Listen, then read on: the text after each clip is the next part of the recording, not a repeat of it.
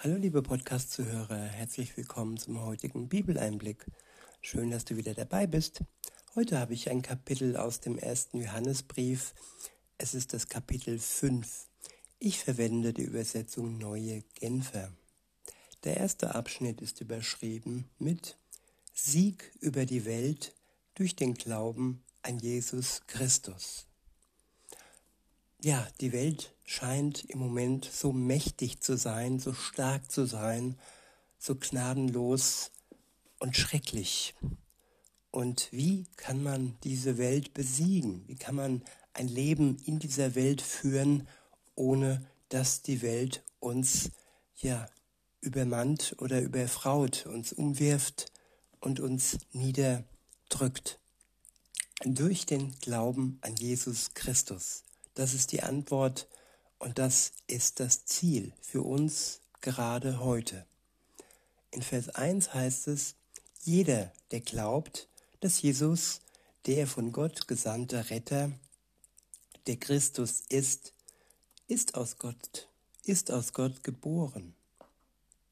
Und ein Kind, das Gott seinen Vater liebt, liebt auch seine Geschwister, die anderen Kinder dieses Vaters. Ich wiederhole Vers 1. Jeder, der glaubt, dass Jesus der von Gott gesandte Retter, der Christus ist, ist aus Gott geboren. Ja, eine neue Geburt, eine Wiedergeburt durch den Glauben. Wir bekommen das Leben neu geschenkt. Es ist ein Leben, das über diese Welt hinausreicht. Das normale erste Leben ist begrenzt bis zu unserem Tod. Das neue Leben durch den Glauben jedoch ist unbegrenzt. Es reicht hinüber in die Ewigkeit. Und es ist auch stark gegenüber der Welt, die versucht uns in den Tod zu bringen. Aber da der Tod keine Macht mehr über uns hat, ist dieses neue Leben das Leben, das uns wirklich Sinn gibt, auch in dieser Welt, auch heute. Es nimmt uns die Angst, dass irgendjemand uns ja auf Dauer und ja auf ewig töten kann. Die Angst vor dem Tod ist durch den Glauben an Jesus Christus besiegt. Wir haben keinen Grund mehr, uns zu ängstigen. Weiter heißt es, und ein Kind, das Gott seinen Vater liebt, liebt auch seine Geschwister, die anderen Kinder des Vaters. Es gilt aber auch das Umgekehrte. Die Echtheit unserer Liebe zu den Kindern Gottes erkennen wir daran, dass wir Gott lieben und das wiederum bedeutet, dass wir nach seinem nach seinen Geboten leben.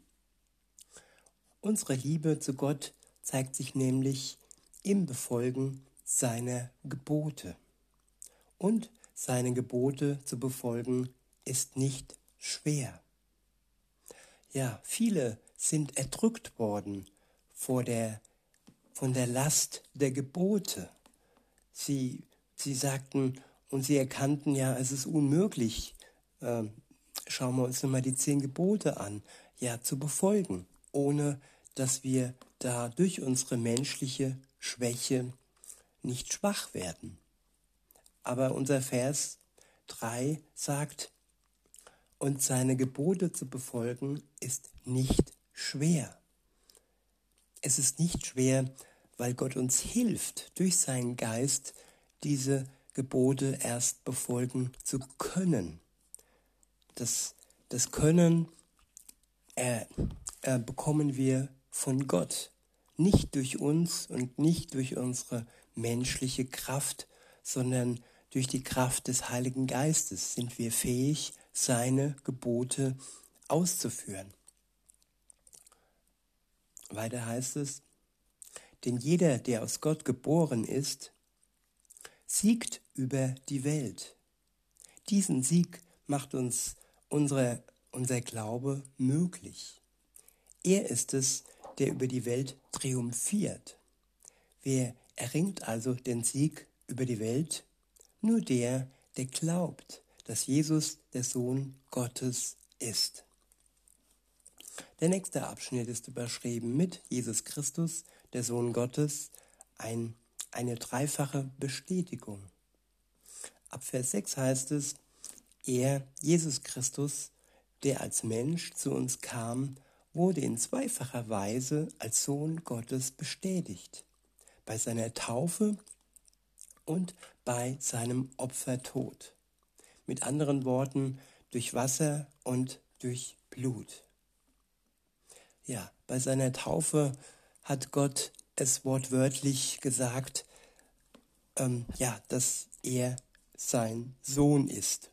Und das war hörbar, als Johannes der Täufer ihn getauft hat, hatte er es gehört, wie Gott ähm, bestätigt hat, dass er gerade den Sohn Gottes getauft hat.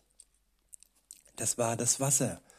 Und als Jesus am Kreuz für die Menschheit gestorben ist, auch dann wurde ein Zeichen sichtbar. Alles hat sich verdunkelt und ja, der Vorhang im Allerheiligsten im Tempel wurde zerrissen. Das waren Zeichen, die uns und den damaligen Lebenden klargemacht hat, dass da tatsächlich der Sohn Gottes für die Menschheit gestorben ist. Weiter heißt es, wohlgemerkt, nicht nur durch das Wasser, sondern durch das Wasser und durch das Blut. Und diese Bestätigung kommt vom Geist Gottes selbst. Und der Geist ist die Wahrheit. Ja, der Geist Gottes ist der Wahrheitsgeist. Es ist kein, so wie der Widersacher, kein Lügengeist, der im Moment in vielen äh, herrscht und den Menschen ja den Kopf verdreht, ihnen Angst und Panik macht und der ja von den Machthabern ausgenutzt wird und als Waffe gegenüber ihren Untergebenen benutzt wird, der Lügengeist. Der Geist Gottes jedoch schenkt uns Wahrheit, er schenkt uns Erkenntnis und er schenkt uns erst den richtigen Durchblick damit wir wirklich unterscheiden können, was in dieser Welt wahr ist und was Lüge ist. Weiter heißt es, somit sind es drei Zeugen, der Geist, das Wasser und das Blut. Und die Aussagen dieser drei stimmen überein. Ja, alle drei sagen das Gleiche aus. Keiner widerspricht sich. Alle sind wirklich Zeichen, die Jesus Christus als Sohn Gottes und als den Retter der Menschheit erkennen lassen. In Vers 9 heißt es, wenn Menschen uns etwas bezeugen, schenken wir ihrer Aussage Glauben. Ja, und manchmal ist diese Aussage falsch und man gerät dann auf Abwägen, weil wir Aussagen von Menschen glauben. Weiter heißt es, aber die Aussage Gottes hat ein ungleich größeres Gewicht, zumal es dabei um Jesus Christus geht, den Gott selbst als seinen Sohn bestätigt hat. Ich wiederhole, aber die Aussage Gottes hat ein ungleich größeres Gewicht, zumal es dabei um Jesus Christus geht, den Gott selbst als seinen Sohn bestätigt hat. Wer an den Sohn Gottes glaubt, weiß in seinem Innersten, dass Gottes Aussage wahr ist. Und dieses Wissen, nicht der Glaube, sondern das Wissen in seinem Innersten wird durch den Geist Gottes erst erzeugt. Er schenkt uns Gewissheit. Das ist eine Sicherheit. Das ist in keinster Weise eine Unsicherheit, weil oftmals dieser Spruch verwendet wird, Glauben heißt nicht wissen. Nein, Glauben an Jesus Christus heißt sehr wohl wissen. Es ist eine Gewissheit, die wir erlangen, wenn wir Gott zum einen vertrauen und dann den Glauben geschenkt bekommen, der durch den Heiligen Geist wachsen kann. Weiter heißt es, doch wer Gott keinen Glauben schenkt, macht ihn damit zum Lügner. Er will nicht wahrhaben, dass Gott als Zeuge für seinen Sohn eingetreten ist. Und was bedeutet diese Aussage Gottes für uns? Sie bedeutet, dass Gott uns das ewige Leben gegeben hat. Denn dieses Leben bekommen wir durch seinen Sohn. Wer mit dem Sohn verbunden ist, hat das ewige Leben. Wer nicht mit ihm, dem Sohn Gottes, verbunden ist, hat das Leben nicht. Er hat vielleicht das irdische Leben bis zu seinem Tod, aber nach seinem Tod wird es keine Glückseligkeit geben, denn dann steht er vor dem Richterstuhl Gottes und hat nur eines, ja, noch äh, in Aussicht, die ewige Verdammnis. Das klingt sehr, sehr hart, aber wenn man betrachtet, wie leicht es doch ist, ewiges Leben zu bekommen, nicht durch irgendwelche, ja, tollen und guten Werke und nicht durch irgendein Abzeichen oder ein Pokal, nein, alleine durch Vertrauen und durch den Glauben an Jesus Christus bekommen wir das ewige Leben. Insofern muss kein Mensch Angst vor der Strafe Gottes haben. Nur die, die ihn als Lügner darstellen und nicht bereit sind, ihm zu vertrauen. Der nächste Abschnitt ist überschrieben mit Zuversicht beim Gebet. In Vers 13 heißt es, ich habe euch diese Dinge geschrieben, um euch in der Gewissheit zu bestärken, dass ihr das ewige Leben habt. Ihr glaubt ja an Jesus Christus als den Sohn Gottes. Und wer an Jesus glaubt, kann sich voll Zuversicht an Gott wenden, denn wenn wir ihn um etwas bitten, was seinem Willen entspricht, erhört er uns. Und weil wir wissen, dass er unsere Bitten erhört, können wir sicher sein, dass er uns das Erbetene gibt, so sicher, als hätten wir es bereits bekommen. Ja, er ist ein guter Vater, der seinen Kindern alles gibt, was nötig ist, damit sie ein gutes Leben führen und damit sie, damit wir, wenn wir uns Jesus anschließen, das Ziel erreichen. Den Tag, den großen Gottestag, ähm, an dem Jesus Christus wiederkommt auf diese Welt und dann für alle sichtbar. Nicht nur wie damals in Jerusalem für die drumherum Menschen, sein Volk sichtbar, sondern dann sichtbar für alle in der Welt. Es werden große Zeichen am Himmel äh, ja, geschehen, sodass jeder wirklich weiß, jetzt ist der Tag des Herrn und Jesus kommt wieder. In Vers 16 heißt es, wenn jemand seinen Bruder oder seine Schwester sündigen sieht und es sich dabei um eine Sünde handelt, die nicht zum Tod führt, soll er bei Gott für sie eintreten und Gott wird ihnen das Leben geben. Ja, die nicht zum Tod führt, also eine Sünde, die von Gott vergeben werden kann, wenn die Einsicht dazu da ist, wenn die Reue dazu da ist und wenn die Menschen Gott um Verzeihung bitten. Aber die, es gibt auch Sünden, die nicht äh, vergeben werden, weil sie scharf gegen den Heiligen Geist vorgetragen werden und Gott als Lügner und den Geist Gottes als Lügner darstellen. Aber das sind Menschen, die hatten schon einmal Kontakt mit Jesus und seinem Geist und sie wissen es besser und sie wissen genau, dass wenn sie das tun, sich ihr ewiges Leben ja auflöst. Wenn man Gott und den Geist ablehnt, obwohl man weiß, dass er existiert.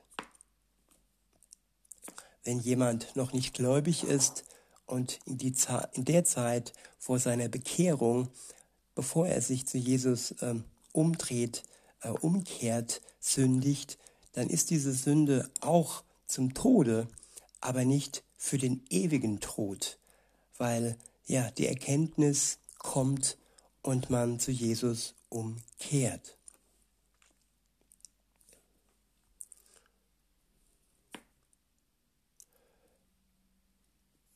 Weiter heißt es, wer gesagt, wie gesagt, das gilt dann, wenn sie eine Sünde begangen haben, die nicht zum Tod führt. Es gibt allerdings auch eine Sünde, die den Tod nach sich zieht. Sie meine ich nicht, wenn ich dazu auffordere, für die in Sünde geratenen Geschwister zu beten. Zwar ist jedes Unrecht Sünde, aber nicht jede Sünde führt zum Tod. Es geht hier wirklich um den ewigen Tod, um das Endgültige, um das nicht mehr Revidierbare. Denn der Glaube an Jesus Christus besiegt den Tod. Er hat ja am Kreuz den Tod für uns stellvertretend besiegt. Er ist auferstanden nach dem dritten Tag und durch diese Kraft, durch diesen Geist können wir dies auch auferstehen von den Toten. Der nächste Abschnitt ist überschrieben mit eine dreifache Gewissheit. In Vers 18 heißt es, wir wissen, dass jemand, der aus Gott geboren ist, nicht sündigt. Denn der Sohn Gottes hält seine schützende Hand über ihn, sodass der Böse, der Teufel, ihm nicht schaden kann. Ja, Gott hält seine Hand über uns, sodass der Teufel uns nicht schaden kann. Er schenkt uns Schutz, wenn wir uns ihm im Glauben anvertrauen.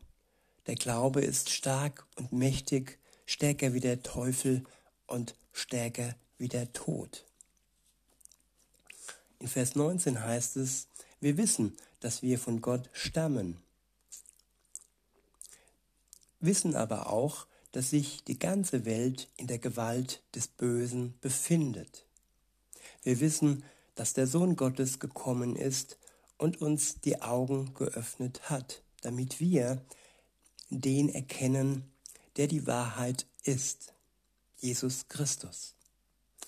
Mit ihm, dem wahren Gott, sind wir verbunden, weil wir mit seinem Sohn Jesus Christus verbunden sind. Dieser ist selbst der wahre Gott. Er ist das ewige Leben. Meine lieben Kinder, nehmt euch in Acht vor den falschen Göttern. Ja, vor den falschen Göttern sollen wir uns in Acht nehmen. Wenn wir eng an Jesus geschmiegt sind und ihm vertrauen, sein Wort studieren und sein Geist in uns wirken lassen, dann brauchen wir keine Angst haben, dann haben wir Einsicht und werden die falschen Götter in dieser heutigen Welt erkennen und wir werden sie meiden. Wir werden alles meiden, was sie uns befehlen. Und in diesem Sinne wünsche ich euch noch einen schönen Tag und sage bis denne.